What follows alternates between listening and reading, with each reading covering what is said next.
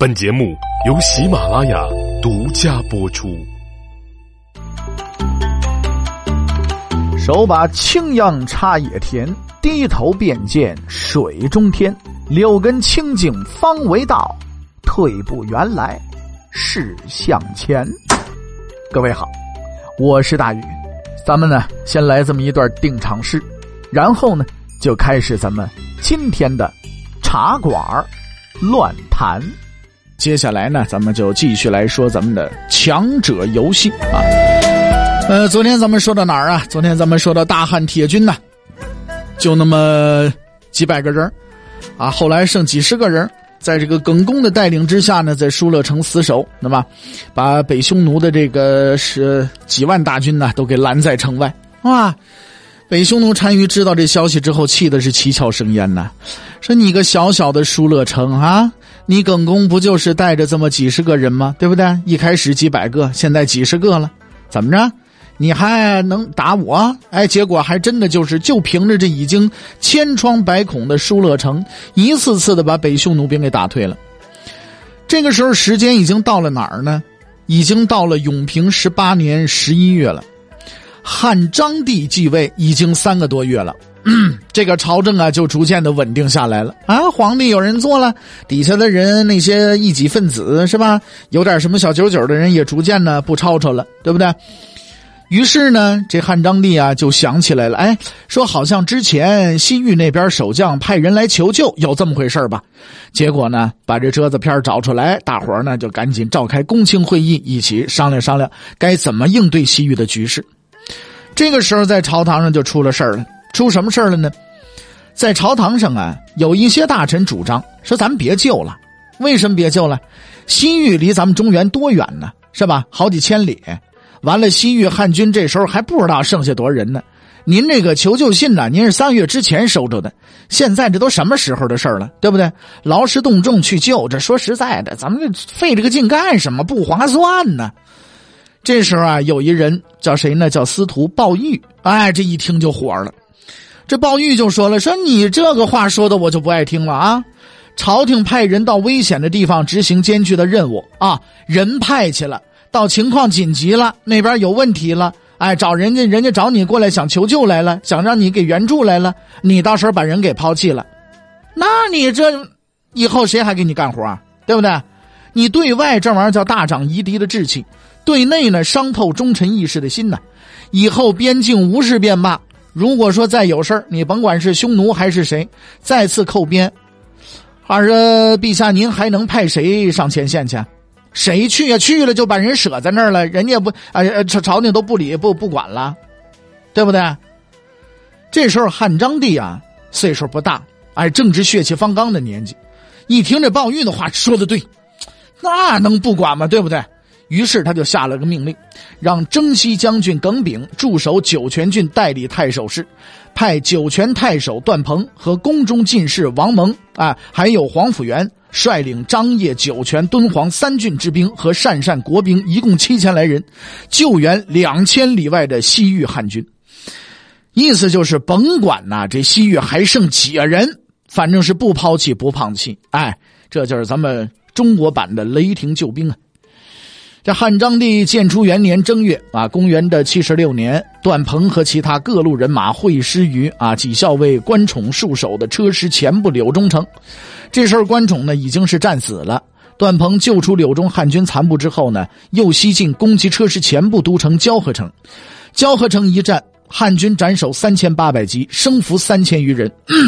北匈奴啊是仓皇而逃啊，车师前部再次向汉朝投降。打了胜仗之后呢，这进士王猛啊就觉得，咱们向朝廷啊可以交差了，咱这不是救出人来了吗？对不对？这个时候也不知道天山以北的耿恭所部呢是死是活，咱们去干什么呀？万一扑了个空，人都死光了，那不是白出这个力了吗？对不对？于是他们就准备啊见好就收，班师回朝。这个时候，耿恭啊早先派回敦煌郡领取东庄的小军官范羌就站出来了。他呢就坚持请求王蒙啊，在北岳天山去营救耿恭及其部下。疏勒城在交河城以北约五百里，当时又知是隆冬啊，大雪封山，道路艰险呢。王蒙等人呢都不敢去。但是又架不住这个范羌的苦苦哀求，于是呢，就干脆说分兵两千人给范羌，说你这么办啊，人我给你了，你自己去救去，好吧？这范羌一看那也行啊，我只要有兵就行啊，就率军从山间的古道啊，穿越了天山。当时是大雪纷飞啊，地上的积雪能把人马都给陷进去。哎，士卒们千辛万苦跋涉多日，才勉强通过这五百里冰雪道路。这个时候的疏勒城内，包括耿恭在内，就剩下二十六个人了，而且已经断粮断了好多天了。夜里头，他们听到城外传来大队人马行进的声音，以为是北匈奴人再次来攻，不禁是大惊失色。为什么？因为说实在的，真的是没有力气再战斗了。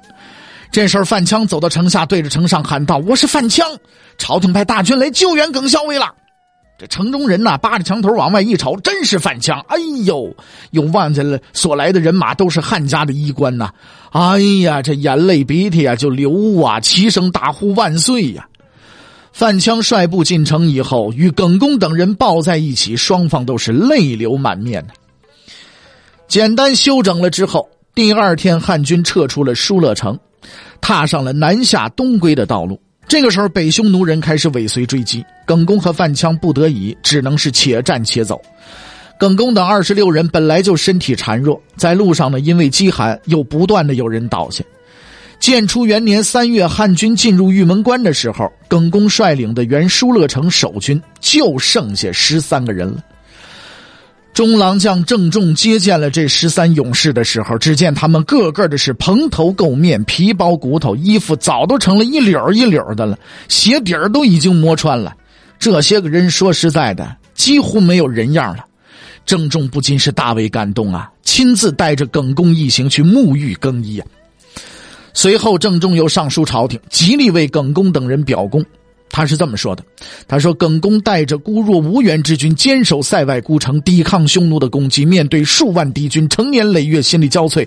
他开山打井，逐弩为粮，万死一生，前后杀伤敌虏数以千百计，既忠且勇，不让大汉蒙羞。耿恭的气节，古今未有，应该授予他显赫的爵位，以激励将帅。”耿恭等人回到都城洛阳之后，司徒鲍玉感其忠勇，也在汉章帝面前夸奖他气节堪比苏武，建议给他加官进爵。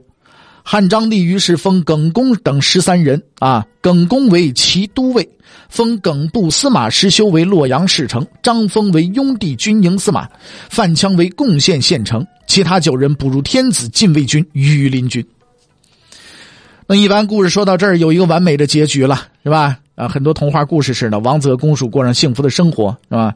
但是真实的历史往往是令人唏嘘的。话说，耿恭被封为骑都尉之后啊，第二年又晋升为了长水校尉，并且在该年秋天呢，以副将的身份随车骑将军马房平定西羌叛乱，再立新功。这马房是谁呀？马房就是东汉伏波将军马援的次子，汉章帝皇后马氏的兄弟，也就是当朝的国舅爷。马房作为名将之子，打仗也是非常强悍的，算得上是一位称职的将军。但是他这个度量啊，真是让人啧舌啊！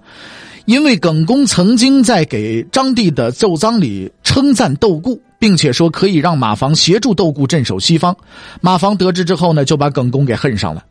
班师回朝以后，耿恭营里的监军进士李谭为了讨好国舅爷马房，就向张帝诬告耿恭怠慢军事，对朝廷心怀不满。于是，在平羌战事中啊，立了战功的耿恭不但没有得到封赏，反而被关进了大牢，蹲了一段时间监狱之后呢，朝廷罢免了耿恭的官职，把他遣送回原籍。耿恭回到老家没多久就郁郁而终了。虽然东汉朝廷对耿恭并不公平。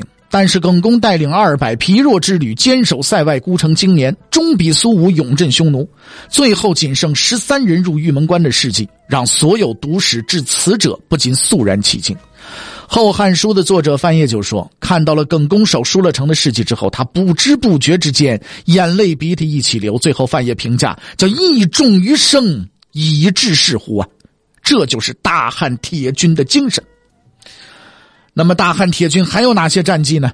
咱们下期节目再说。